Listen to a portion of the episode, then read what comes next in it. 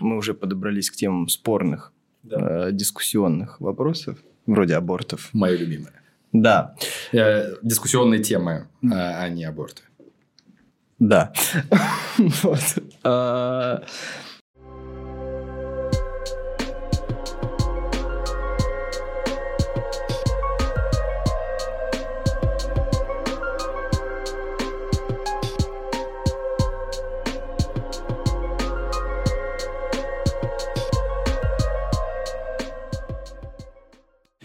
Всем привет! С вами подкаст «Аудиториум». Меня зовут Даня. Меня зовут Иван. И сегодня с нами в студии Григорий Часовских, старший преподаватель кафедры биоэтики и международного медицинского права ЮНЕСКО РНИМУ имени Пирогова. Привет. Здравствуйте, ребят. Привет, Григорий. Сегодня у нас э, выпуск будет посвящен биоэтике. И Перед этим нам нужно разобраться, что это слово в принципе значит, потому что, как можно понять, здесь речь идет о биологии и об этике. Но э, вещи, как кажется, довольно слабо с друг с другом совмещены, поэтому давайте разберемся, что это такое. Вернее, как я бы даже сказал, что они не то чтобы слабо совмещены, а подсознательно ты понимаешь, что у врача есть этика, но мне кажется, что познание большинства людей заканчивается на клятве Гиппократа. Вот. Да, верное замечание. И, наверное, если так проще всего определять биоэтику, как такую область знания, да, как вы верно заметили, это знание, касающееся каких-то биологических, да, биомедицинских технологий и вопросов, собственно, медицинской этики. То есть, э, на самом деле, это фундаментальная такая да, научная теория да, медицины, она во многом тесно связана там, с биологией, химией и так далее, с фундаментальными дисциплинами. И тут как бы идет Первая проблема – это перспективных, этика перспективных технологий и нововведения в медицине, да, и, собственно, отношения врача и пациента. И, э, друзья, что я вам скажу, что после знакомства, скажем тогда, с врачами, э, и я по образованию э, не врач, да, я философ, ты понимаешь, что этика решает в отношениях очень много. То есть, на самом деле, больше, наверное, некоторых чисто биомедицинских нововведений, там, разработки нового препарата, который, там, может, эффективнее на 7%, э, могут там конкретно конкретного врача больше, скажем так, прокачать, э, если он просто сходит на курсы коммуникации, да, или там базовых основ психотерапии, и тогда просто его пациенты будут лучше слушать касательно модификации своего образа жизни. И в итоге в этом плане эта рекомендация, да, чисто говоря, коммуникативная, этическая, она может даже на здоровье влиять больше, чем э, как бы, ну, просто биомедицинские какие-то рекомендации, а лучше, конечно, когда все это сочетается.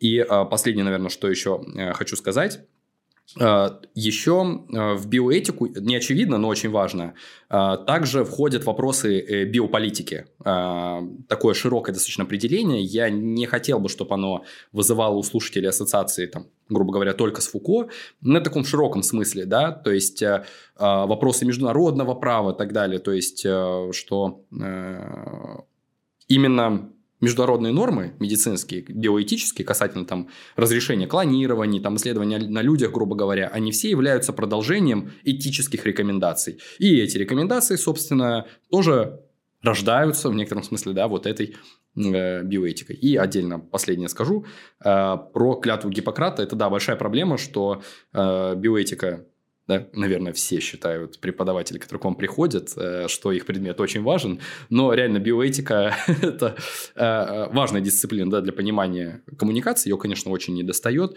но у многих врачей это, конечно, следствие специфики преподавания вовлеченности иногда. Э, к сожалению, клятва Гиппократа частенько все и заканчивается. Вот так вот. Ну, то есть биоэтика – это такая схема, или даже лучше сказать, это правила функционирования для медиков в первую очередь составленные.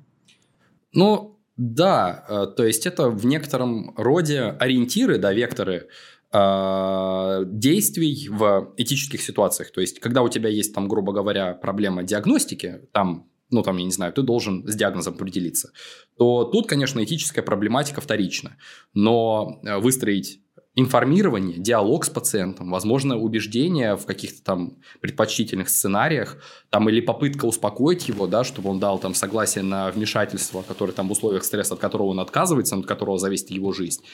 Это уже этические вопросы. Отношение автономии пациента, власти врача, А, вот это вопросы, которые начинаются с вашего прихода в поликлинику и а, оканчиваются там э, на кушетке реанимационного отделения буквально. Смотри, а ты разложил в самом начале определение на два. Отношения пациента и врача, а вторая а, перспектива... Ну, типа, Перспективная технология медицинская. Вот. Да. Э, это, это один из лейтмотивов, мне кажется, сегодняшнего разговора. Насколько этика готова к тому, что грядет э, в медицине дальше, вот, и что происходит в ней сейчас, потому что есть вопросы, много споров, и их бы хотелось обсудить. Да, мы как, я когда да. готовились, да, не очень интересную мысль произнес, но мне лично показалось, что он крайне интересно, про то, что в целом э, этика идет как бы впереди новых технологий и вообще нового образа жизни. То есть мы еще даже что-то не изобретено, не появилось, но мы уже решаем, как, э, по каким правилам, э, как мы будем с этим обращаться. Э, ну, и это создается либо поп-культурными какими-то да. явлениями, ну, вот про это тоже. либо э, просто философствованиями, философствованиями. А, но, тем не менее, кажется, что вопрос прикладная или это в итоге дискуссия вокруг, там, не знаю, протезирования и чего угодно. Вот к этому мы хотели бы вернуться.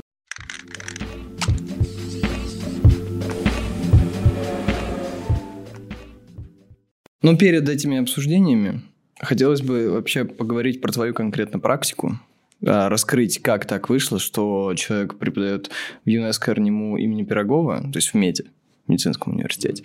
При этом а, отучился на философа и до недавнего, до недавнего времени преподавал а, в вышке на философском.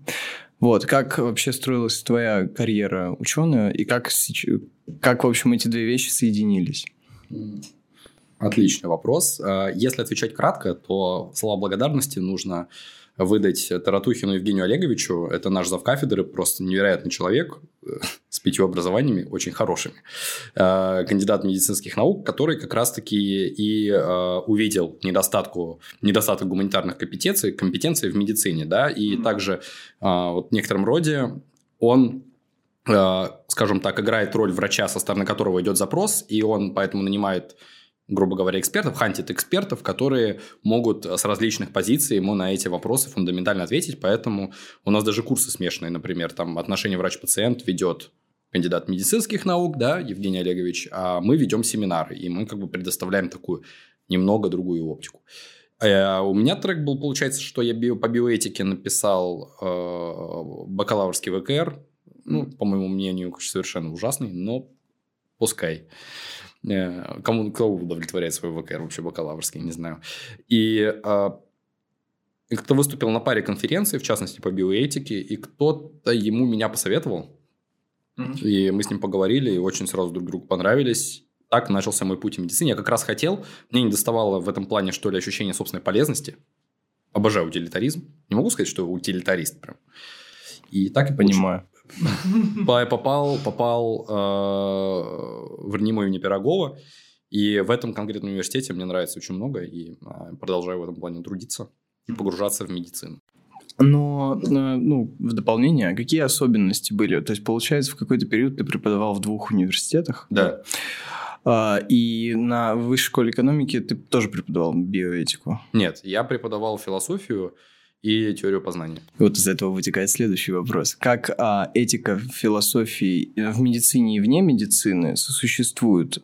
Да, просто интересно, откуда, в принципе, берется... Это, наверное, довольно общий вопрос, но типа, откуда, в принципе, берется этика у... Эм например, в медицине или еще где-то. Потому что, например, э, про утилитаризм заговорили, такая типа этическая концепция вполне актуальна сейчас. Я могу сразу представить, откуда она берется. Я вспоминаю последние фильмы, которые выходили, блокбастеры, там, э, типа у Марвел, по-моему, после Танос, да, или Кингсман, там главные злодеи в этих фильмах, они исповедуют этику утилитаризма.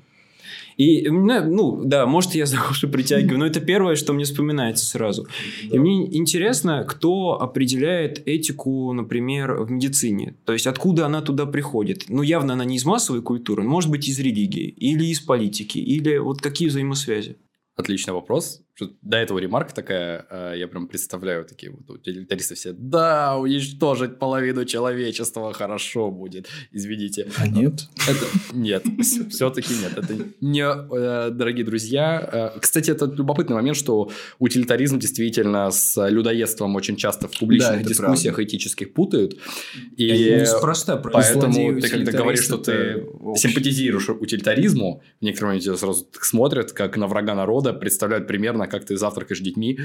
Я этого не делаю. Э, вот. И, собственно, как приходит э, и откуда приходит. Вообще говоря, из ниоткуда. От, э, вопросы, скажем, проблемные э, кооперативного нашего взаимодействия, ну, вообще без кооперативного, любого взаимодействия человеческого, они э, вертятся вокруг представления о хорошем и плохом. Это важнейшая часть нашей эволюции, потому что она помогает, скажем так, да, э, векторы нашего социального взаимодействия направлять. И медицина здесь просто не стала исключением. Даже если мы посмотрим ту же самую клятву Гиппократа, этот вопрос уже актуален. То есть, что когда ты получаешь какое-то экспертное знание, от которого зависят человеческие жизни, Э, этические вопросы возникают не просто часто, а каждый день. Поэтому в медицине, наверное, этика, она, собственно, да, почему биоэтика так важна? Что, с одной стороны, она касается медицинского взаимодействия, связанного с человеческими жизнями и здоровьем каждый день, а с другой стороны, она потенциально связана с технологиями, которые могут человечество спасти или уничтожить. Поэтому, э, друзья, да, она как бы она возникла не из ниоткуда, не из религии, не из чего, она просто как, как необходимость безусловная просто. И Э, я скажу честно, что очень часто возникают вопросы, где именно от этических, а не биомедицинских решений зависит человеческая жизнь и человеческое здоровье. И, то есть, это, это просто э, такой, такая вот, это перманентное, перманентные сложные моральные решения, потому что в медицине, в медицинском взаимодействии с пациентом далеко не всегда ты можешь измерить какие-то медицинские показатели. А, в случае, например, паллиативной помощи, это помощь э, там, где уже невозможно радикальное выздоровление. Собственно, в частности, мы занимаемся сейчас исследованиями на кафедре паллиативной помощи детям с главным детским специалистом Минздрава Еленой Полевиченко. И э, там этических решений больше, чем биомедицинских. Ты, тебе постоянно ты, э, спи, э, приходится балансировать, особенно в паллиативной помощи детям, когда со стороны родителей происходит объективация детей. Да? То есть родители на самом деле уже не думают ни о интересе ребенка, о своем интересе, о своих страхах. Это все сложно относится. И эм, здесь, собственно, клинических, клинические рекомендации в таком смысле, скажем так, таком фундаментальном смысле этого слова найти очень сложно. А если открываешь те же самые рекомендации по паллиативной помощи детям в особенности, э, я могу, кстати, порекомендовать в списке литературы, mm-hmm. то э, там пишут именно про просто пронизывание этики всеми, всех решений просто, этикой всех решений. Но ведь этика не может, э, или может, вот такой вопрос, э, давать четкие предписания, как поступать в той или иной ситуации, иначе не было бы столько разговоров вокруг, э, например, той же вот, я, я забыл слово, медицинской поддержки больных, которые уже не... Помощь. Да, вот, да. Не было бы столько рассуждений вокруг нее. Получается, что этика решает какой вопрос в медицине? Вопрос о представлениях хорошего и плохого решения врача. Что здесь интересно? С одной стороны, как сказать, вы правы, я согласен с вами. Эм, э, и безусловные объективные рекомендации, с которыми все согласятся, наверное, в любой этике невозможны. Однако, э, это не делает их полностью вот относительными в этом смысле слов. И мне очень за это мне прям страшно понравилась медицинская этика, э, потому что критерии здоровья, они не относительные. То есть они во многом, у тебя есть конкретные там биомедицинские показатели. показатели. Я вам скажу больше, есть даже исследования, которые демонстрируют, что вот тут мы хорошо общаемся с пациентом, а тут мы выстраиваем с ним отношения, как в сфере услуг, объективизируем его, и мы видим, что вот у этих пациентов картина выздоровления хуже, чем у вот этих. Да? Ну, да. То есть, если как бы мы смотрим в этом плане, да, относительно большинство пациентов, да, у которых нет депрессии, там желания суицида, они, конечно, предпочтут выздороветь, особенно если у них, ну, как бы, э, ну, большинство, да, мы как бы, если у нас здоровье выходит ценностью, которая имеет формальные биомедицинские показания, mm-hmm. то если какие-то не биомедицинские, а именно этические, да, решения коммуникации, взаимодействия, выстраивания, например, уважение интересов пациента и права его на свое тело, они являются в некотором смысле безусловными. Ну, как сказать, не безусловными, но э, не субъективными, да, интерсубъективными, скажем mm-hmm. так. И вот так получается, что все-таки этика может давать э, рекомендации, которые, э, ну, могут делать ситуацию лучше. Конечно, меня могут закидать, большое количество философов меня может закидать, конечно, камнями, ну и пускай. Врачам нравится. А как э, врачи относятся к этике, как к философскому направлению? Ну, просто, скорее всего, для врачей этика – это действительно инструмент. Это вполне себе прикладная вещь, потому что нам нужно действительно как-то помочь пациенту. И а, поскольку врач – это про контакт с другим человеком, нам нужно с ним какое-то выстроить общение. Несмотря на то, что я там как бы хирургически буду ему помогать вполне объективно, нужно еще и на уровне просто общения с человеком как-то правильно себя вести. То есть, это вполне себе прикладная понятная вещь. Вот. Как а... психология, например, в отношении. Ну, это да. же, наверное, тоже отчасти инструмент для врачей. Да, да. То есть, да. да. Совершенно точно. А есть этика, ну, или я просто, у меня какие-то очень странные представления. Этика как а, вот э, что-то, что рождается из культуры, из философии, из литературы, вот в таком более широком смысле. И вот мне просто крайне интересно, в каких отношениях врачи, которые используют это как инструмент, и вот э, все остальное, в каком отношении. Да, именно это. поэтому так интересно задавать этот вопрос тебе, как человеку человеку, который преподавал сразу. Да, и, и, фило... да, и у философов был, и у врачей. Э, ну, я скажу, что, наверное, конечно, инструментальная такая да, функция этики, она э, в целом, наверное, интереснее, важнее и полезнее, там, особенно в эпоху прости господи, ковида, да, в тех же самых сложных этических решениях в Италии вот известно были, не знаю, теперь уже извиняться надо всегда, когда ты упоминаешь его где-то. С одной стороны. Но я вам скажу, как и у любого человека, да, экзистенциальные вопросы, они возникают. И вопросы, скажем так, э, мета-вопросы касательно твоей собственной деятельности тоже возникают. Поэтому с, врачи, с врачами, с которыми я взаимодействую, да, э, которые, скажем, тогда соглашаются на эту тему со мной говорить, очень много специалистов, которые задумываются о фундаментальных основах там, этики, медицины, они читают философские специфические mm-hmm. тексты. И э, то, что я хочу сказать, вот важно, вот вспоминаю замечательную свою коллегу из РГНКЦ, э, главная медсестра, Собственно, еще сестринское дело выпадает. А, а вот в теории сестринского дела э, вот эти фундаментальные отношения с пациентом, с врачами, с коллективом, они э, тоже в, во много, в значительной мере пропитаны этическим взаимодействием, тоже, как на самом говорит, несложно ставить укол. Ты можешь кого угодно научить делать уколы, а взаимодействие с пациентом, и где это взаимодействие будет играть одну из решающих роль, э, ролей, роль медиатора между врачом и пациентам, а, потому что врачи, врачи перегружены очень часто, да, и, возможно, именно у медсестер больше времени на специфические социальные взаимодействия с пациентом. Mm-hmm. Я вам скажу честно, что когда ты даже общаешься с реаниматологами, они э, очень часто вполне себе адекватно оценивают значимость этого. И даже были случаи, когда мне говорят, что можешь упустить коммуникацию и можешь потерять человека. Вот ты тоже вот сокрушаешься моральной дилеммой. Тебе пришел новый пациент, там, да, нужно его срочно осматривать, но с другой стороны у тебя тоже там в критическом состоянии пациент, которому нужно помочь добрым словом, а на это нужно время.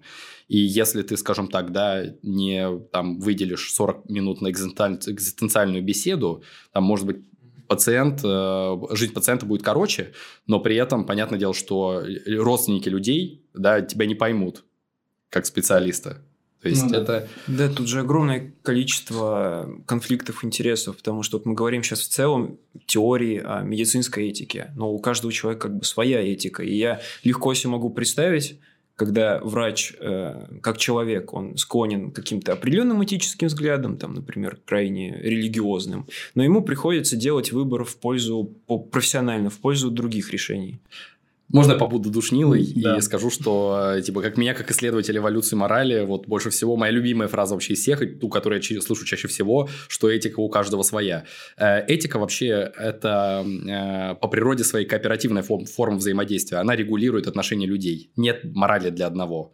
То есть ты, да, и Так, повседневный ну, опыт интересно. И повседневный опыт подсказывает, что ты не можешь просто там взять, например, да, ты смотришь, что э, какой-нибудь там репортаж, как у какого-нибудь, э, ну уж простите, да, чиновника э, нашли там, не знаю, там 2 миллиарда рублей просто на поддоне дома у себя. И ты понимаешь, что типа ни горячо, ни холодно. Ну вот дал бы ты мне чуть-чуть. Я бы взял бы у тебя бы с удовольствием. Мне бы хорошо бы было бы. Но реальность работает сложнее немного. И, э, скажем так, если да, ты задумаешься вопросом, тварь ты дрожащая или право имеешь, это может вполне неиллюзорным последствиям э, привести тебя, потому что это вроде как бы на словах у всех этика субъективна, а на деле, если ты дашь по голове бабушке вместо того, чтобы перевести ее через дорогу, э, тебя не, погладят, не погладят по головке, скажут, ну, он имел на это право, потому что таковы его представления. Социальная координирующая функция – наше все, и она делает этику тоже интерсубъективной. Да, моральные контракты э, между сообществами могут отличаться, э, но если мы посмотрим на некоторые исследования, например, э, Гинтиса, э, э Джозефа Генриха, э, то они показывают, что есть доминирующие паттерны взаимодействия между людьми, которые, конечно, показывают, что отбор, например, на взаимный альтруизм и чувство справедливости, он, э, судя по всему, у человечества действительно был.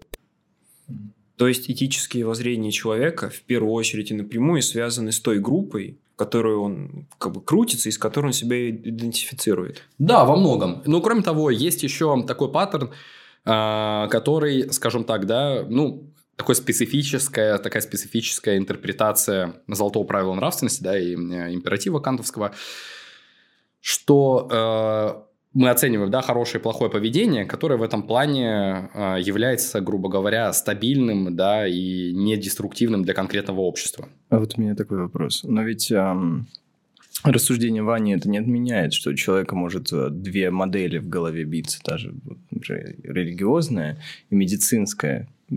Просто я адвокатом выступлю. Да, не отменяет. Ну, в принципе, если посмотрите на религиозные ценности, они тоже, пусть и специфично, э, стремятся к тем же целям. Сохранение популярности, требования там плодиться, размножаться, э, не убивать, не красть, но любопытный при этом, правда, и другой фактор, к сожалению, такой же специфический, эволюционный, который показывает, что в религиозных сообществах, которые связаны особенно с тесным включением в общину, выше, выше уровень парахиального э, альтруизма, в смысле, это его называют еще местечковым альтруизмом, где внутригрупповая сильная консолидация тесно связана с внешнегрупповой агрессией. И если кто-нибудь из вас когда-нибудь э, смел усомниться, например, да, в чем-нибудь Э, что является жизненно важным для какого-то сообщества, мы могли убедиться, что э, там э, ультраконсервативные, неважно на самом деле кто, христиане, мусульмане, буддисты, иудеи, кто угодно, они могут отвечать очень агрессивно если ты не являешься представителем их группы. Ну, у нас вместе с вот этой, как бы, цели схожие, но методы э, разные, и вот эта групповая идентичность, она еще к тому же искажает универсальность этих норм. Христос сказал, э, скажем так, да, в Нагорной проповеди, заповеди блаженства, если кто-то посмотрит, тоже совершенно Новый Завет, советую прочитать, хорошая книга. Э, э очень альтруистичный, неконфликтный, будьте кроткими, э, смиренными, Э, блаженны там алчущие правды, борющиеся за правду и так далее. Любите ближнего своего, к самого себя, Христа, там э, спрячу ножный меч, Петр, там, да, э, так далее. Мы насилие не приемлем. Ну, это, в общем, удобно забывается, когда вот не нужно. И, как сказать, то есть, как ты, и на самом деле, если смотреть тот же самый Новый Завет, и особенно не заморачиваться, в большинстве случаев явные доминирующие слова Христа, они вообще достаточно альтруистично, они идеально вписываются даже в современную, ну, не идеально, наверное, тоже кто-то не согласится, хорошо вписываются в моральную систему, и, в принципе, какой-то рациональный светский гуманист, он во многом будет с Христом согласен. Но, э, как сказать, институты эволюционируют, институт религии тоже эволюционирует. И у тебя как бы есть набор явных и неявных ценностей, а, которые в этом плане могут быть, например, куда более толерантны к насилию. А, там появляется концепция в христианстве справедливой войны. Об этом поговорите с Арсением Куманьковым, я надеюсь, когда-нибудь. Он вам расскажет про это больше. Очень интересно. Интересно, знаете. Ну, в общем, получается, внутри какой-то локальной группы существуют, могут существовать вполне себе очень толерантные этические отношения друг с другом, но, естественно, эта группа может быть э, очень даже агрессивна по отношению к другим. А, э, как сказать, не... Логичная мысль, не знаю, зачем я да, это сказал. Нет, но... на самом деле логичная мысль, хорошо, что вы это озвучили. Я бы даже, наверное, немножко скорректировал. Э, э, все-таки не вся группа, да, а отдельные ее э, члены. То есть такой, такой паттерн, он как бы просто проявляется чаще. То есть, mm-hmm. если смотреть статистику исследований пархиального альтруизма в религии и рели... ну, религиозных общин, то есть, там, например, если человек очень религиозный, но там редко ходит в церковь, в мечеть и так далее, и постоянно молится дома и соблюдает там все параметры, у него уровень внешнегрупповой агрессии будет ниже, чем тех, кто там постоянно, например, находится в общине. Это очень интересно. Но это не значит, что находящийся в общине будет злым обязательно. Вообще нет. Я тоже имел э, тесное отношение с христианскими общинами, и мое лично субъективное наблюдение, не подкреплено никакими данными, что в этом плане священники, например, с высшим э, образованием профильным, там, семинарии, академии и так далее, они куда более гуманистично настроены. Но вот если ты не так свечу поставишь, ты по шапке-то от бабушки получить-то можешь местной, которая там стоит. Э, да, э, это такой интересный факт. То есть, выборка этих агенты вот этой агрессии, они находятся чаще всего не среди официальных представителей, а среди вот таких... Низшие члены общины, короче говоря. Вот да. Не низшие, да, а нишевые, как вы да, сказали. Нишевые. Да.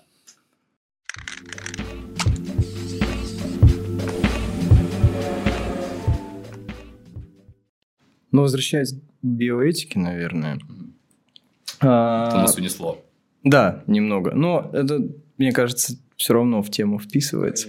А, вот хотелось бы поговорить про базовые принципы биоэтики. Они не совпадают с... Э, вернее, в них входят. Я читал ваши конспекты с ваших лекций. И, и э, помимо клятвы Гиппократа и его правил, там много всего есть. И хотелось бы в этом разобраться. Прям последовательно проговорить. Определение мы поняли. А вот теперь про принципы давайте поговорим. Человек, который приходит а, и слушает ваш курс про биоэтику, что вы ему рассказываете о ней? Принципы биоэтики, ну, наверное, такая основная, такая фундаментальная роль, э, скажем, такие э, деонтологические, да, то есть как нормы долга, которым ориентиры, моральные ориентиры, которым должен так или иначе следовать любой врач. Поэтому как раз они достаточно абстрактны, и проблема их отчасти в том, да, наверное, неправильно начинать с проблемы, но мне очень хочется, э, что э, они не, не, не содержат конкретного руководства к действию. Да? То есть, поэтому мы начинаем принцип, ну, в русском языке часто пишется уважение пациента, да? его, в принципе, принцип автономии обычно. Он, Э, в английских учебниках, мне он нравится как автономия. То есть пациент вправе вовлекаться в принятие решения касательно его здоровья, да, и ну и по пунктам, да, пойдем сразу с первым принципом. Э, очень классный принцип, мне очень нравится э, тем, что он моральную ответственность с врача разгружает. В этом проблема, кстати, трагедии выгорания и патерналистского паттерна в медицине очень распространенного в России, потому что в России считается, что пациент тупой, и все равно таких знаний, как Э, я обобщил, не всеми, далеко не всеми врачами, простите, далеко не всеми, но иногда транслируется э, активно, что пациент никогда не достигнет того понимания медицины, которого, которое имеет врач, и поэтому... Ну, в целом с этим сложно спорить. Ну, да. А, я вам скажу, что разные врачи бывают, и бывают разные пациенты. И клинические рекомендации вполне себе читаемые. И, а, как сказать, а не у всех врачей всегда хватает времени на повышение своей квалификации, и они иногда... Ну, с этой точки зрения, да. Они сталкиваются... Я сталкивался с э, откровенно при, при всей своей открытости врачам, я им сочувствую, как никто другой. Это вот я приходил недавно тоже, я получил ужасные рекомендации, мне пришлось идти к другому, я испортил себе здоровье не на некоторое время, сильнее только заболел, не вылечился, просто потому что врач оказался плохим коммуникатором и, mm-hmm. э, ну, не очень компетентным. Такое бывает. И, э, ну, то есть, я не, не оспариваю приоритета как бы знания врача, э, но с, ним, с ним как бы сложно. Ты, это более стрессово для тебя, для, да, как для человека, для, для агента это ответственности, и почему бы ее хотя бы немного не разделить? Mm-hmm. Ты пациента вовлекаешь в принятие решений, ведь во многом это рекомендация, на самом деле э, коммуникация часто строится на уважении врача-то, если она хорошо выстроена, да, эффективная. Это не всегда зависит от врача, но очень часто. Mm-hmm. То есть люди вообще склонны по природе своей, они склонны скорее к оперативному взаимодействию, чем нет, но этот паттерн не является э, безусловным. То есть, если человеку плохо, если человек там может умирать, если он там сходит с ума, это все тесно связано, да, то есть, э, вероятность поймать э, э, какой-то психоз в реанимации, она достаточно высокая, потому что, ну, тяжело. Может быть, твое состояние, например, плохое стало результатом алкоголизма, например, и так далее. Это все затрудняет с тобой взаимодействие иногда. И э, в этом плане действительно не все зависит от врача. Но понятное дело, что некоторые люди приходят, там, условно говоря, они, приход... они же пришли в больницу, они все-таки хотят какой-то помощи. И в этом во многом, то есть как врач выстроит с собой коммуникацию, зависит эффективность взаимодействия. И э, почему бы не выстроив вот это э, эффективное взаимодействие, в котором пациент уже будет тебя уважать, получается, то рекомендации и траектории, которые будет выстраивать врач с указанием там как лучших, так и худших сценариев, да, правильной выстроенной коммуникации, она, конечно, имеет э, э, ну, реальную власть над пациентом. Есть интересный случай, он описан, э, по-моему, в недавно переведенной замечательной э, книге Твайкерса э, по паллиативной помощи детям. Я, наверное, можно дать на него ссылку будет э, в описании к э, подкасту. Э, там как раз описано, по-моему, приводится цитата э, врача, в Европе, который рассказывал, что когда у нас разрешили в стране эвтаназию, 8 э, из 10 пациентов как бы с э, паллиативным статусом, то есть уже не, имеешь, не имея возможности вылечиться, они выбирали эвтаназию, что я им ее предлагал. А когда у нас развился институт паллиативной помощи, я там понял ее прекрасные стороны, 9 э, из 10 пациентов начали выбирать паллиативный уход. Mm. То есть вы понимаете, что врач вот этот, э, он имеет реально сильнейшую власть на мнение, и она, конечно, может быть и конструктивной, и деструктивной, и э, какой угодно. Это про принцип автономии. Еще что любопытно, очень важно заметить, что э, его восприятие отличается в культуре, например, европейской, да, американской культуре и в восточных культурах, потому что там даже к детям тяготеют к уважению принципа автономии. Э, э, что на самом деле дети понимают свое здоровье. Есть исследования, которые показывают, что информирование детей о своем диагнозе, оно положительно и неблагоприятным, оно на самом деле, например, может минимизировать уровень э, тревожности и депрессии у детей. Это очень интересно. И да, при этом в Европе, точнее, там, на Востоке, там, Япония, Индия, я тоже встречал публикации, ну, это отдельные статьи. Ну, есть, на самом деле, по-моему, и книги тоже. Ну, книги не читал, не назову, на самом деле, сейчас автора. А, которые, наоборот, говорят, что вот это, на самом деле, имеет ярко выраженный культурный паттерн, не объективный. И в наших культурах Считается, что тогда ребенок опустит руки, не будет бороться, и вообще зачем ему этот стресс? А мы воспринимаем это по-другому, и не надо, скажем, тогда нас в этом плане учить. И самое интересное, где здесь находится Россия, не совсем понятно.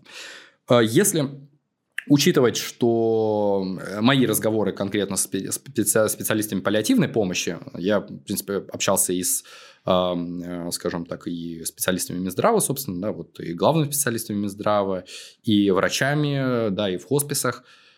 Э, честно скажу, что в, вот в таких диалогах они выступают скорее за информирование. То есть, понятное дело, что все упирается здесь в согласие родителя, да, то есть ты, они не могут проинформировать как бы не Э, согласовавшись с опекунами. Но они говорят родителям, что а, если ребенок э, как бы э, сохранил, да, у него сохранены когнитивные функции, то лучше, лучше с ним это обсудить, да, в случае там онкологических заболеваний и так далее.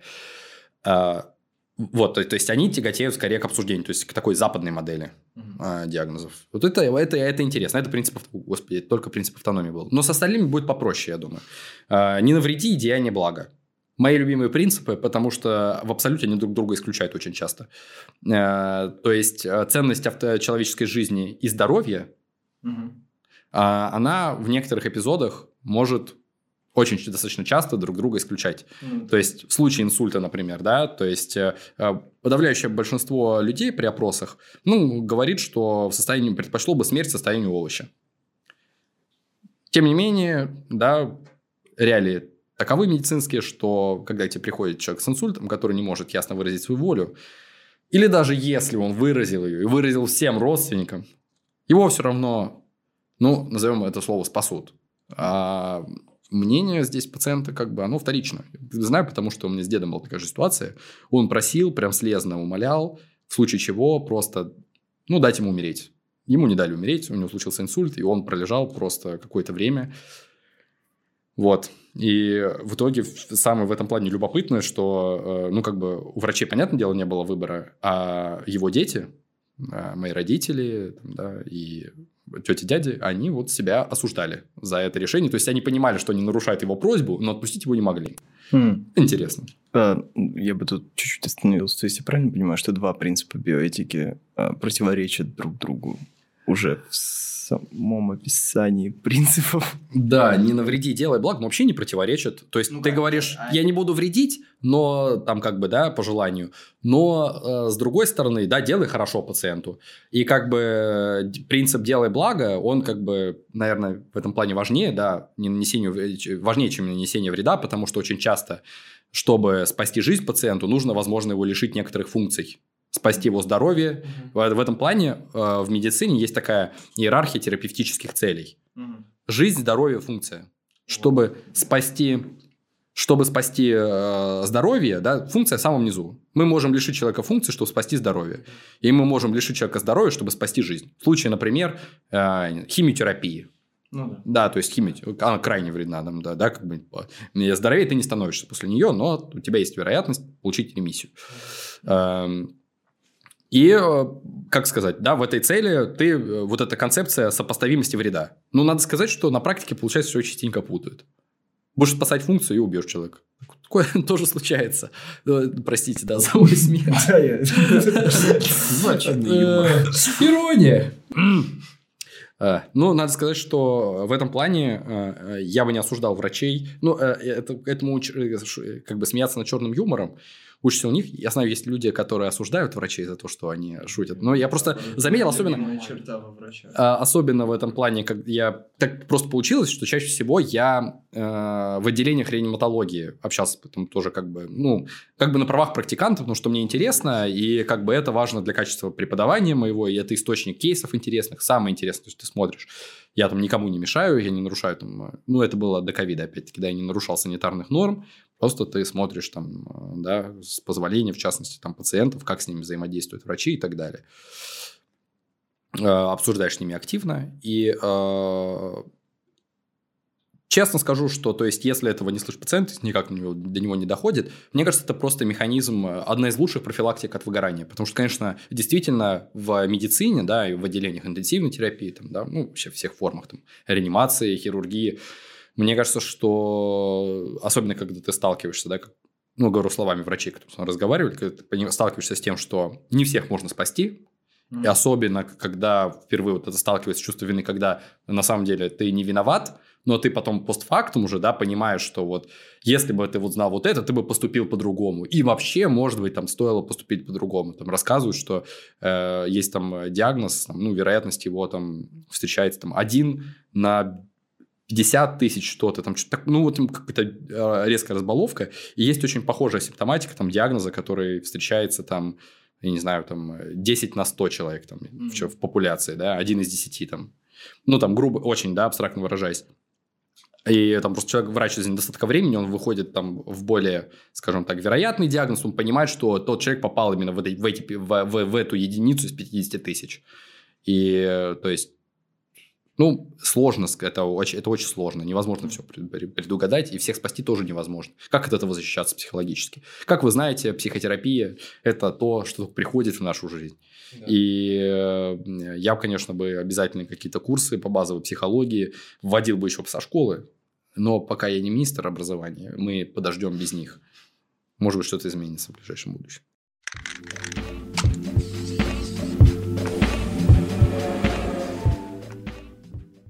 Ну, э, мне интересно еще затронуть такую тему, что вот э, говоря про Гиппократа. Там же некоторые вещи, грубо говоря, вырезали. То есть, да. э, мне, фразы. Да, мне понравился один из пунктов, про который писал Гиппократ, по-моему, в его произведении «Клятва», которое так и называется, про то, что э, он... Как, ну, вот то, что, о чем мы сказали, там все это было, все эти принципы прописаны, и там был еще э, принцип того, что оказывать помощь только тем, кто может за нее заплатить. Вот. Это абсолютно, ну, наверное, честно, но звучит, конечно, немного цинично. Вот. Ну, Скорее шокирующе, потому что Да. Эту фразу все И опустили. я не просто так это для шутки сказал, потому что к- какой вывод можем сделать? Что э, не все эти вещи актуальны, и был какой-то отбор, и медицинское сообщество э, решило, что вот эти принципы будут вечными, актуальными и равными для всех. Какие-то вещи, естественно, уже не актуальны, может быть, циничны, вот мы от них уберем. Поэтому отсюда вопрос. А этические принципы э, в медицине, они сейчас, вот последние, может быть, там, век, 20 век довольно-таки жесткий, грубо Да, говоря, мягко говоря, да. да. Они какие-то э, изменения претерпевали? Это как-то биоэтика э, изменяется активно? Или, в принципе, это очень условно и... Ну, за 20, ве- за 20 век сильно изменилось. Собственно, да, Нюрнбергский процесс Да, на это очень да. сильно повлиял. А, запретились, э, скажем, тогда появилось у нас добровольно информированное согласие, то, что, наверное, э, фундирует э, медицину современную. Э, То есть согласие пациента на вмешательство, реализация во многом первого принципа, да, автономия, уважение пациента. И у нас, да, появился какой-то страх перед э, технологиями, то есть просто пущенными на самотек, поэтому сейчас очень много там запретов планирования, там генетической, э, генной инженерии, инженерии, whatever. Э, И там всяких прочих у нас там ограничено суррогатное материнство, там э, жаркие дискуссии э, вокруг ЭКО. Но, знаете, я хотел вот э, вернуться к вашей отметке Гиппократа. Это показывает, э, м, знаете, очень такое, скажем, э, зыбкость авторитетов, безуслов, безусловности авторитетов. Потому что я скажу, что есть даже специалисты по биоэтике в России, которые очень любят ссылаться на Гиппократа как безусловного лидера. И вот, вот это- ну, спасибо, что вы просто сказали. Мне вот очень нравится, что, например, то, что он был против абортов, они вспоминают и говорят, вот Гиппократ был против... А что, что он, например, был против бесплатной медицины, это мы забудем. Это вот неудобно, понимаете? Вот мы... Это, знаете, как некоторые факты Ветхого Завета. Давайте. Тот год, город метеоритным дождем мы, пожалуй, руинить не будем. Хотя, как бы, да, Ну посчитать, возможно, праведников в Москве меньше, чем хотелось бы. Простите. Э, Ну, да, про Гиппократа мы говорили. мне кажется, полезный вставки. Интересно, получается, уже тогда были разговоры про аборты, про все это? Да, да, актуальная а, тема. да, не, не, не, не возьмем вот этого, не возьму инструмент, как он там говорил. В общем, Гиппократ был против абортов. И сейчас это... Я просто очень плохо знаком с историей медицины. Я, э, на самом деле, к сожалению, плохо знаком с историей абортов, но зато я хор- хорошо знаком с э, социологией, э, наверное, абортов все-таки, да, и показывает, что запрет абортов не сулит ни- ничем, кроме повышения женской смертности э, Ну да. подвальной. И если, соответственно, не можешь, да, не можешь запретить возглавь, ну, то есть, по крайней мере, в распространении контрацептивы, и не запрещай подросткам заниматься сексом, потому что опыт России и эпидемия ВИЧ показывают, что если запретить подросткам заниматься сексом, не рассказывать им про него, они каким-то образом про него все равно узнают и занимаются. Вот блин. Странно. Да, действительно. И э, по некоторым данным, там э, даже в совокупных странах, там э, вокруг Польши, показывается, что просто абортивный туризм показывает, что поль- абортов меньше не стало после запрета. Какой? Абортивный. Абортив. То есть женщины не могут сделать аборт в Польше, поэтому А, не абортивный едут в другую страну э, Евросоюза. Ну да. Прекрасно. Ну, то есть, э, как бы чего, чего- это, я, это просто такой, такая специфическая цель, поэтому э, я, как бы, как сказать, не- я не считаю, что аборт это что-то хорошее.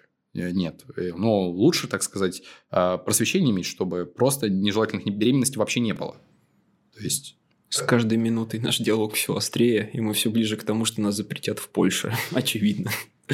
Вот, так что пока мы не дошли до эвтаназии, С другой стороны, вас, Дойдем. вас запретит правительство, а если, так сказать, у нее нет э, решающих каких-то рычагов давления на Google, э, то, возможно, среди польских женщин он, наоборот, будет популярнее. Потому что... Аборт. Целевая аудитория. Аудиториум. Апольские женщины. Да, давайте к Гиппократу, к вечности его принципов вернемся. Потому что, мне кажется, это интересно. Да. Я, я считаю, что вообще э, авторитет не может быть э, безусловным валидатором э, никакой этической нормы. И в любом случае, как показывает практика с платной медициной и абортивным инструментом, мы все равно эти ценности пропускаем через собственную призму рациональной валидации. А если у нас этот принцип рациональный, да, рационального осмысления вот этого нормы этической работает, то зачем ему нужен авторитет? Бери норму и осмысляй. Это мой девиз. Целом это, это про протестантизм в медицине. Нет никаких авторитетов, у нас есть одно освященное писание, это медицинская норма. Ну, да даже медицинская норма, она же тоже конструирована, в том числе социально. Просто осмысляешь и все. Надо сказать, что э, в медицине э, много трудностей с, э, как сказать, с тем, что у нас какое-то решение оно может улучшить качество жизни большого количества людей, но общество пока к нему не готово. И хороший пример здесь ГМО. И То эвтаназия. Есть... Извините. Ну, а... просто очень важно будет поговорить об этом, потому что мы уже подобрались к темам спорных да. э, дискуссионных вопросов, вроде абортов. Моя любимая. Да. Э, дискуссионные темы, а, а не аборты. Да. вот. а, собственно, интересно, и как со стороны этики на это смотрят, ты смотришь. А почему так э, аборты и э, эвтаназии резонируют с обществом? Почему так много конфликтует, э, ну, конфликтов вокруг них? Потому что вряд ли, если у человека, который против эвтаназии, спросить, э, ну, показать самый вопиющий пример, да, как обычно люди, которые за эвтаназию делают, э, и сказать, вот этому человеку эвтаназия облегчит э, судьбу. Он согласится, скорее всего, с этим, но почему-то за эвтаназию все равно не будет. И то же самое работает наоборот. Почему так много споров? Тут вот, где может быть, я начну размышлять, потому что важная пометка, мне кажется, сегодняшний наш разговор, вообще разговор про биоэтику, это заведомо разговор без ответов, мне кажется, потому что ну, Понятно почему. Потому что очень странно, если бы мы сейчас на этом подкасте вдруг нашли ответы, что правильно в биоэтике, что не найдем. Да, вот. И мне кажется, я начну размышлять на эту тему, что просто биоэтика, вот о чем ты говоришь, эти вопросы, они сталкиваются с этикой как раз групповой, о чем мы начинали говорить. То есть для тебя-то а, с точки зрения рациональности понятно, что нужно сделать, чтобы человеку было хорошо. Так. Если ему больно, надо облегчить его страдания. Так. Но в то же время ты вступаешь в конфликт с э, групповой этикой. Допустим, этот человек христианин, и, и семья его тоже, в общем, православная, допустим, а там как бы, ну, немножко принципы другие. Там это все здорово, чтобы там не так важно, чтобы тебе было хорошо. Там важно, чтобы ты душу свою спас и так далее. То есть это совсем другие этические принципы, и, наверное, конфликт уже на этом на этой стадии начинается. Э, собственно, да. Э, но опять-таки, э, вообще как бы вы правы, но мне так не хочется оставлять слушателей без ответов, поэтому все-таки как эксперт буду их давать, но с ними вправе не соглашаться и спорить. Мне кажется, что просто здесь, опять-таки, мы возвращаемся к принципу автономии пациента, и ты просто как бы с ним да, решаешь эту проблему. Я лично считаю, что, конечно, если пациент, например, свидетель Иеговы, и он верит, что его кровь там, как бы, точнее, душа его локализована в крови, и его спасение с этим тесно связано, то и он против этого, то кровь ему переливать нельзя.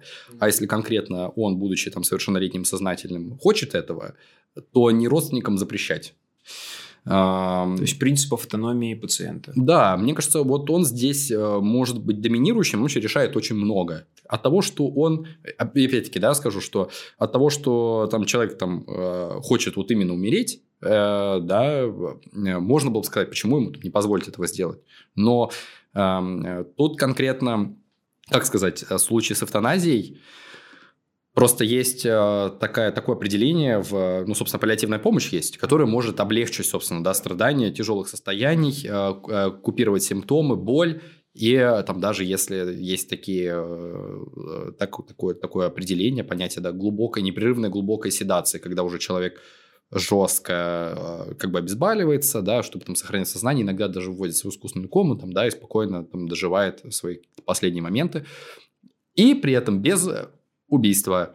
Просто почему, с чем, простите, да, убийство? Эвтаназия, наверное, все-таки не равно убийству, э, но, как сказать, в общественном сознании это равно. И если эвтаназия тесно коррелирует с доверием врачам, то разрешать ее или нет, это уже вопрос не только одного человека. Это еще, ну, как бы для утилитариста в этом плане любопытно, да, что он может... В этом плане есть основания в консервативных обществах, высококонсервативных обществах, не разрешать эвтаназию именно по тому принципу, что это снизит доверие врачам.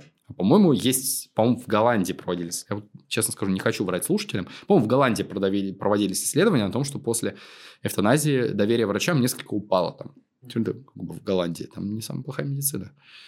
Упало, ну, не знаю, может, в этом исследовании было описано, почему, по каким причинам оно могло упасть. То есть я просто почему-то не вижу корреляции. Ссылка, по-моему, кстати, есть в учебном пособии по медицинской этике Кэмпбелла, оно переведено на русский язык э, покойным э, Борисом Григорьевичем Юдиным, одним из тех, кто привел биоэтику в России.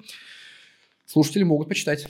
Ну, наверное, на каком-то подсознательном уровне я так просто представил, потому что врач – это человек, который тебя спасает. Это гарант твоего здоровья. А когда... И жизни. И жизни, самое главное. И когда, ну, просто такой, знаешь, типа, подсознательно, и человек приходит к врачу, который гарант, и выезжает оттуда мертвым, даже если, ну, вот мы про эвтаназию говорим, то это вот и подрывает. Как, на, на подсознательном уровне это как-то дисгармонирует абсолютно. Как так? Это человек пришел к врачу. А Но он... ведь получается автономия пациента немного сужается, его выбор. Я думаю, что, что просто общество простым людям все равно, умереть. какими средствами. Им хочется видеть э, картинку, когда человек заходит к врачу, выходит оттуда здоровым. Ну, это да. И он, да, неважно, каким образом, какие будут терзания испытывать врач, врач, он вот хочет такую картинку видеть, потому что это так, такая общественная установка. Врач тебя спасет. Да, фрейм, ну, то есть, такой, да, фрейм да. восприятия. А, надо сказать, что, конечно, если уж э, э, эвтаназию допустим вводить как практику, э, тут должна быть серьезная психологическая экспертиза, этические комитеты. И, ну, просто, опять-таки, да, проблема в том, что даже в истории у нас есть случаи, когда даже без экспертизы, да, психиатра, э, человек с явной там, клинической картиной депрессивной а получал направление на эвтаназию. Э, в Америке, по-моему, это было. И да, и, э, но на самом деле, если этот механизм, как бы, ну, проблема просто в том, что он работает плохо, да, то есть дело, что там, ну, грубо говоря, в каком-то там государстве, например, да, если какое-то государство авторитарное, дело не в том, что у него конституция плохая, да, а дело в том, как это реализовано, как бы все. И, э, конечно, в этом плане, если бы это процедурно тесно бы связано к тому же было бы с информированием то есть как какая-то какая-то крайняя возможность, наверное, это было бы допустимо. Но даже э, в Европе некоторым людям, э, есть очень замечательная история, даже картины по ним сняты, что людям приходит, приходилось бороться э, за свое право, за право умереть, э, там, да, которые при этом не имели возможности себя убить. И они очень хотели. И при, там боролись просто там, чуть ли некоторые десятилетиями, и, насколько я знаю, потерпели поражение.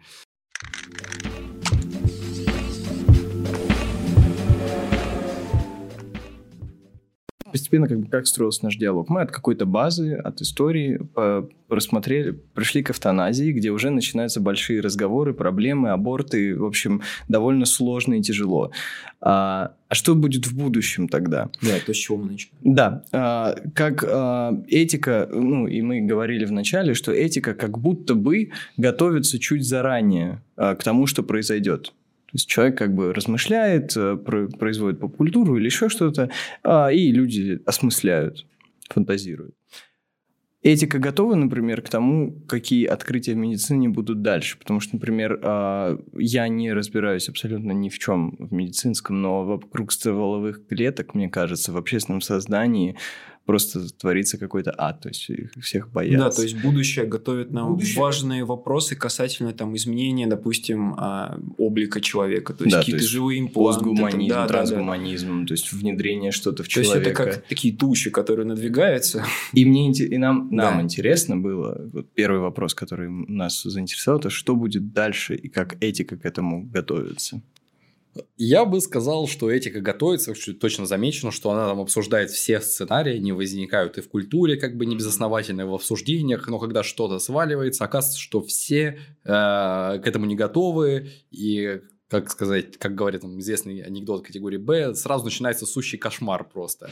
Как только мы узнаем, что думаю, о первых да. редактированных э, э, близнецах геномных, ребята, к чему я хотел сказать, не нужно далеко ходить. Вот, редактирование генома и вообще даже биобанки генетические, они могут, конечно, сулить революцию, просто революцию в э, медицине. И вообще, конечно, по-хорошему, если бы там у тебя было бы там полное вообще геномное секвенирование в карте каждого пациента, это в перспективе значительно бы улучшило медицину. А геномное секвенирование это... Ну, что? Ты типа, да, посмотришь, что? что у тебя в генах вообще написано, там, грубо говоря, да, да и исходя из этого смотришь там, картину. Например, каким там, какие там гены имеют какие корреляты с ну, понятно. В общем, там, образованием. Знание своих генов. Да, и вообще говоря, то есть в Европе там биобанки уже появляются, вот у нас сейчас тоже в России появляются, но в России просто э, даже обсуждалось недавно буквально генетическое редактирование генома э, Ребриковым, э, Денисом э, Владимировичем и как бы э, профессор, как мы думали, какого университета, Арнему имени Пирогова. Э, и, собственно говоря, среди этиков тоже, когда он, он в общем, собирался редактировать аллель, э, ген тугоухости, так называемый, mm-hmm. потому что как бы он врожденный, и как вы понимаете, что люди глухие, они чаще всего ищут пары среди глухих, и получается, ну, коэффициент да. распространения в популяции у этого гена крайне высок. А, и причем глохнут не, как не все с рождения, а некоторые из них как бы успевают понять вкус как бы звука, а потом просто глохнут. К 10, да, к 10 там, годам примерно. И, собственно, там была пара, где, по-моему, жена с рождения, что ли, я могу забыть подробности, жена с рождения, как бы глуха, а муж все-таки слышал. И вот, э, как сказать, э, с ним, когда я разговаривал, Ребриков, да, то есть они были вначале согласны, но в этической комиссии просто ну, крайне негативно как бы это встретили, и вообще была жесточайшая дискуссия. Я честно скажу, что мне кажется, что она даже не очень учтива, потому что когда вот ученый, который добровольно обращается к этическому комитету, чтобы тот вынес решение, да, потому что, как э, говорил сразу Ребриков, а, я не собираюсь делать это плохо. Я хочу сделать это хорошо, правильно. И типа у, у тебя вот, серьезный ученый, авторитетный, у него есть репутация. И как бы ему не хочется не сажаться в тюрьму, там, да. То есть, э, и в этом плане мне иногда кажется, что специалисты по биоэтике, как в своем консерватизме, они забывают, что на самом деле у науки и биоэтики интерес может быть кооперативным. Да. Условно. Ну, а и... По-другому как? По-другому, а по-другому думают, что эти ученые людоеды убить всех хотят. И я на серьезно говорю, что некоторые люди так считают на серьезных щах абсолютно. И э, то есть я вам скажу, что как как сказать, что дело там не в том, что он э, один из, скажем так, моих коллег, потому что даже в моем университете есть люди, которые с ним в корне не согласны. И тоже публично выступают, скажем так, и с критикой и так далее. И тоже это взвешенная позиция, я ее понимаю. Но, как мне кажется, что это настоящее, которое уже здесь. А зачем? Э, то есть, это, эта технология неизбежно придет. Либо она придет официально через этический комитет, либо она придет под чер... Э, через черный рынок. Потому что деньги у людей, у которых есть на это запрос, они как бы присутствуют. И э, блокирование там до конца этих этических комитетов, этими этическими комитетами нежелание вообще вникать в проблематику и говорить, что там, там кохлеарный имплант лучше. Это пока он лучше, потому что технология не, оправ... не оправдана. Ну, то есть, там мозг стреляет да. такую штуку. Да, ну, слушай, это же тоже операция, это наркоз. Что для здоровья, если просто ты исправил как бы поломанную аллель, если это идеально хорошо будет сделано, вот, у тебя просто родится ребенок здоровый, там, с той же самой спинально-мышечной атрофией. Известная СМА, которому сейчас по 150... Дети смайлики, которому по 150 миллионов сейчас собирает Моргенштерн. Mm. Вы же понимаете, что редактирование генома, это можно было бы все исправлять. Это же вообще э, это целый э, спектр Но ну вот заболеваний. Сказать честно, я не вижу вообще никакой проблемы. О, а вы вот. послушайте. Нет, вот э, тут важно, ну вот у меня тебе конкретный вопрос о риторике.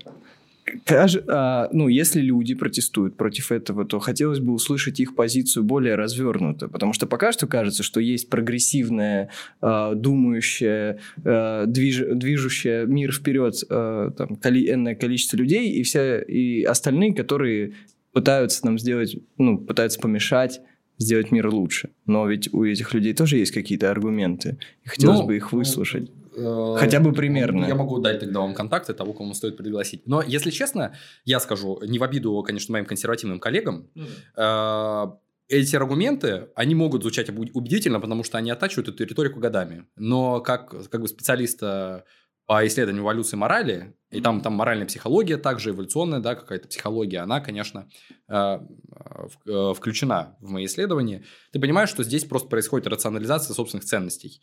И она бывает часто противоречива. И избирательное, например, цитирование Гиппократа – это один из тех самых случаев, что твоя задача не подумать о благе человеческом, а защитить собственный спектр ценностей. И поэтому, если вот был замечательный круглый стол э, с Ребриковым, с Воронцовой и э, Тихоном, митрополитом Шевкуновым, э, и знаете, собственно, э, там был ну, выраженный консервативный блок, там, причем, ну, как бы не очевидно выраженный. То есть там и профессура из США там критиковала. Вообще на Западе крайне настороженно относятся к позиции Дениса Владимировича. Но у него нет позиции, что я хочу это сделать. У него позиция, что это будет неизбежно. Вопрос только, как это Ну, будет. кажется, что да. И, э, знаете, очень... э, Мне, я честно скажу, что, конечно, э, лучше всех, мне показалось, не в обиду к коллегам, из таких условных консерваторов лучше всех звучал, честно говоря, Тихон Шевкунов, как раз-таки, да, митрополит. Эм, Он э, сказал, как бы, что, конечно, это требует обсуждений, и круто, такие обсуждения бывают, но если э, благо для человечества будет очевидным, то церкви, конечно, придется, ну, не придется, скажем так, да, церковь это, конечно, валидирует, приемлет. И это, попу- мне кажется, популярная позиция в среде христианских биоэтиков, с которыми я сталкивался, я читал и протестантских, э, слушал, точнее, доклады протестантских биоэтиков, я читал и а, католических биоэтиков. Я вам скажу, что один из главных биоэтиков вообще в мире, он православный христианин, а, он пришел с католицизмом, э, ну, да, такое. И, то есть, это серьезные взвешенные позиции. То есть, конечно, там где-то сама форма аргументов мне не очень нравится, но э, там чаще всего в крайне консервативный отказ они не уходят. И здесь я думаю, что просто э, идет как бы просвещение и восприятие. То есть, кажется, что вот наши гены – это что такое фундаментальное, с чем там, типа, иметь дело опаснее. Но вообще говоря, если вы реально ожидаете опасности для человечества, лучше обратите внимание на ИИ. Э, Данки, данные, вот, э, а вот если мы соберем все там э, геномы там, россиян, это же можно там использовать как оружие. Какое оружие? Как против кого, господи? Что ты дел, сделаешь? То есть, даже если эти данные куда-то утекут, погуглите свои паспорта, все найдете. Все найдете. И это реальная информация, с которой можно что-то делать. Вас можно найти, например, по геному, что с вами сделать. Но, то есть, если, в принципе, мне кажется, что если вы не убиваете людей, да, и у вас нет такого хобби замечательного, то эм, то, что ваш геном будет в какой-то базе, вам не вредит ничем. А медицине, и в том числе косвенно вам, помочь может. И э, я думаю, что, знаете, есть такое просто вот воспринимание, что это что-то вот мое прям телесное, а вот отчуждение чего-то своего телесного, да, оно воспринимается как аморальное. И надо сказать, что, конечно, скорее биоэтическая позиция на данный момент, такая общемировая такая, да, говорит о том, что геном – это твоя как бы приватная информация, которую э, там ты вправе не, разглаша- не разглашать. Ну, вообще, типа вопрос, на самом деле, вот в Америке, например, часть дел – ответных исков от преступников, потому что вы, типа, вы незаконно использовали мой генетический материал, информацию. Замечательно. А ты попробуй, э, как бы, преступление не совершать. Уж прости, конечно. Может быть, легче чуть-чуть тебе будет. Но, э, в общем, я к этому отношусь, как сказать, наверное, по-страшному тогда в этом плане э, приоритет общего блага здесь э, стоит над индивидуальным выражением свободы, потому что я прямой угрозы какой-то этому не вижу. И да, по поводу, конечно, генетического редактирования, если это будет под тесным надзором этических комиссий, с обсуждениями, с дока- доказанными э, способами, да, хорошими, качественными методами, я думаю, что уже сейчас э, настает время, когда нам нужно э, в это погружаться. Изменится ли человек?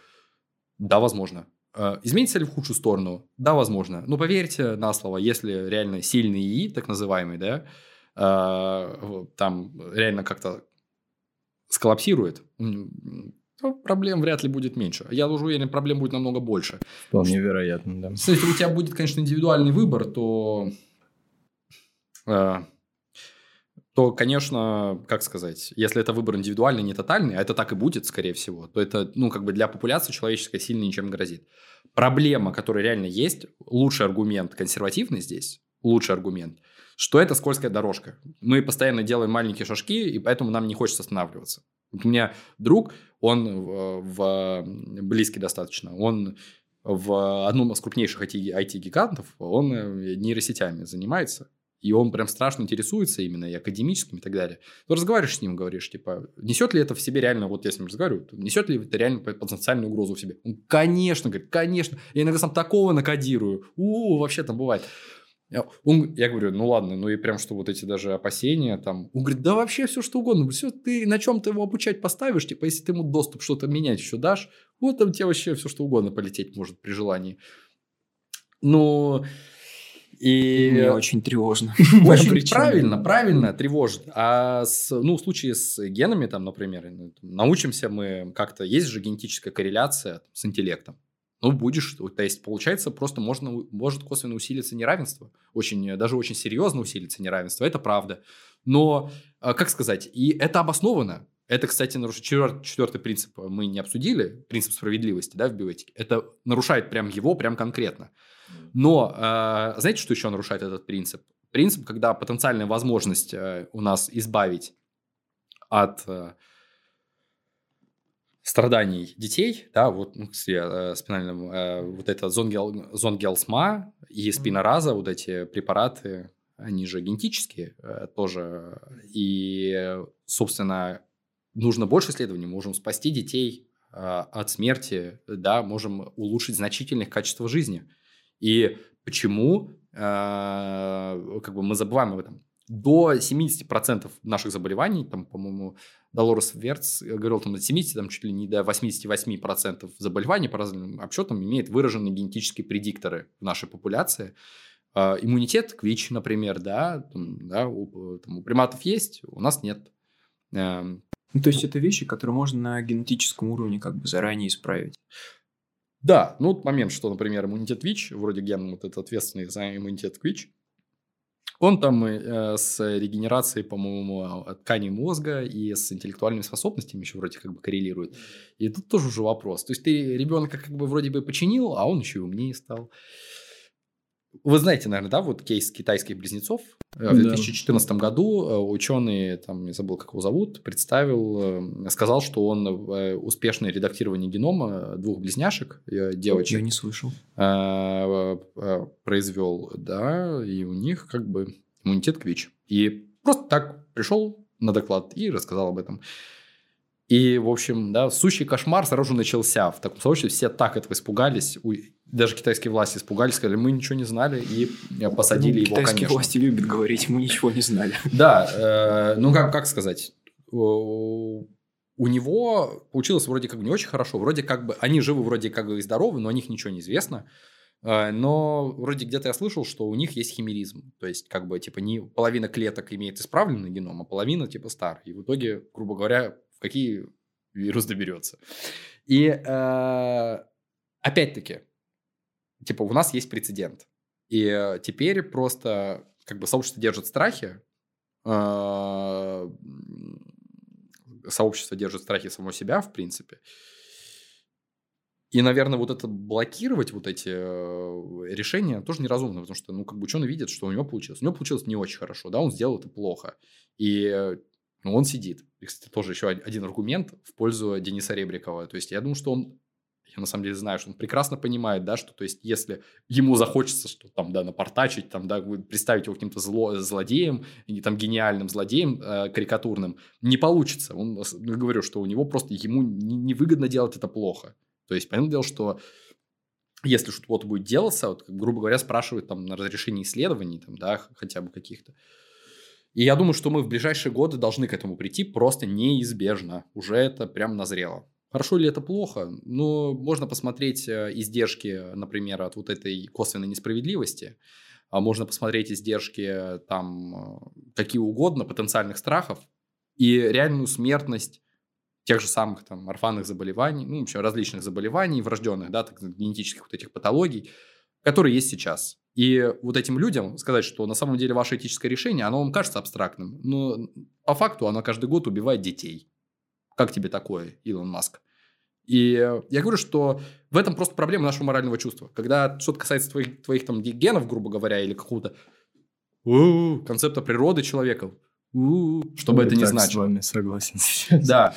А, кажется, что это прям ужасно страшно. А когда ты не, не видишь, как бы, что ты реально убиваешь людей, например, там, своими страхами, имея какую-то позицию экспертности, там, да, там даже девочек, там, которые в Армении глотали какой-то высокотоксичный препарат, чтобы вызвать у себя искусственный аборт, и а, которые умирали, там, вызывали искусственные кровотечения, которые там лишают возможности рождаться. Ты подумай о том, что твоя консервативная риторика, которая направлена на спасение семьи, любви, верности, консервативных ценностей, она убивает этих девочек еще попутно конкретно. И подумай о том, что, возможно, если бы они бы просто пользовались презервативами и с ними нормально бы обсуждали бы секс, простите за такую э, морализаторскую нотацию, возможно, их погибло бы меньше.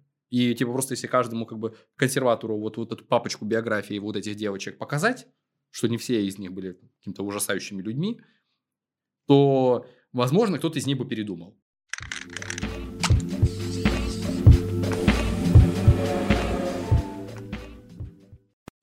Да, ну, напоследок наверное, не хочу быть адвокатом, просто подумал, что такой, такой разговор с консерватором придет к тому, что вы просто будете к разному апеллировать. Ты будешь ему говорить про рациональность, про реальные факты, показывать эти биографии, он закатит глаза и скажет, ну, в конце концов, эта жизнь земная, она не единственная, и будет апеллировать к тому, что происходит там. Очень удобно. Ну, в какой-то степени, да. Но, Но я, опять-таки, не против э, консерваторов, все, все зависит просто от аргументации. Да, я, я тоже, я просто хотел как бы угу. попробовать быть адвокатом. Да, собственно, поэтому поэтому я и спрашивал про аргументы другой стороны, потому что я, я просто согласен со всем, ну, с тобой. А нас все сто процентов и, может быть, даже больше. А, и я ни разу не слышал консервативного убедительного ответа. А он и не может, потому что это разные плоскости аргументации. Но человек светский люди будет определенные. Ну, для э, человека консервативного, а мы, видимо, под консервативным в первую очередь религиозного подразумеваем, для него э, земная жизнь это не ценность стопроцентная. Ну, а... Но все-таки, э, как сказать, простите, что вмешиваюсь, э, есть просто, э, то есть э, на Западе это такая очень серьезная дискуссия, а мне кажется, она в России тоже начинается.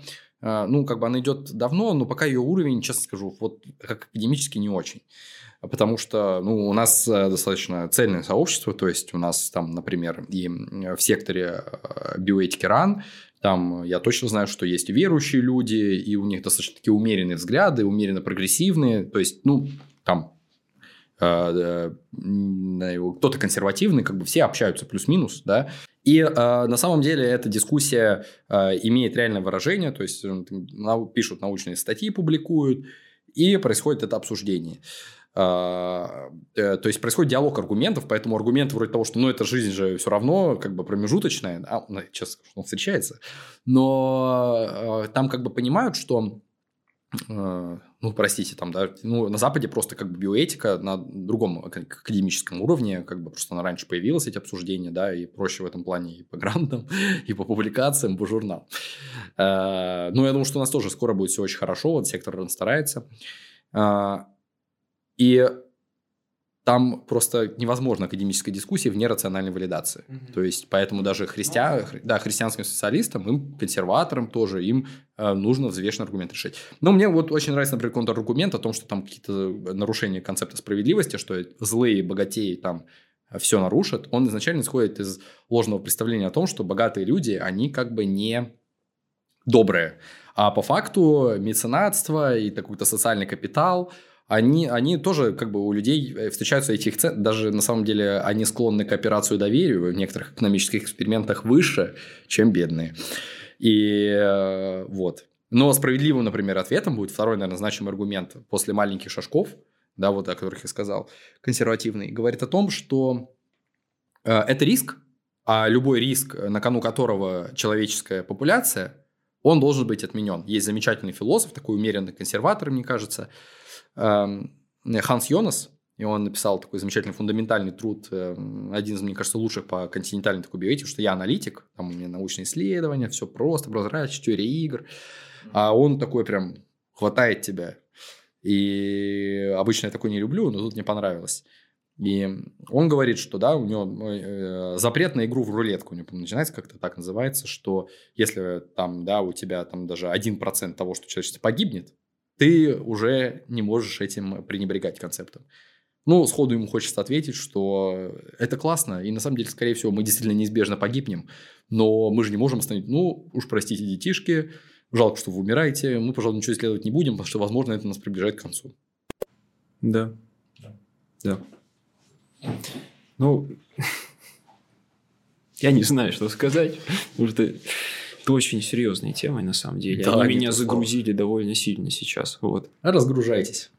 Как бы эм, хотелось тоже закончить, там тоже как бы в журнале Nature, цитату уж, простите, да, очень веселая на всю эту тему, э, интервью как раз Ребрикову, когда меня спросили, не кажется вам, что слишком рано э, все это делать? Он говорит, как товарищ Ленин говорил, вчера было рано, завтра будет поздно, поэтому хочу делать это сейчас. Будем хотя бы обсуждать это сейчас. Да, согласен. Я ну что ж, да, я думаю, что на этом мы можем закончить. Вот. Спасибо большое за разговор. Было, да, очень, было очень крайне интересно. интересно. Я думаю, что Спасибо, друзья, что пригласили. Да. Мне тоже очень понравилось болтать.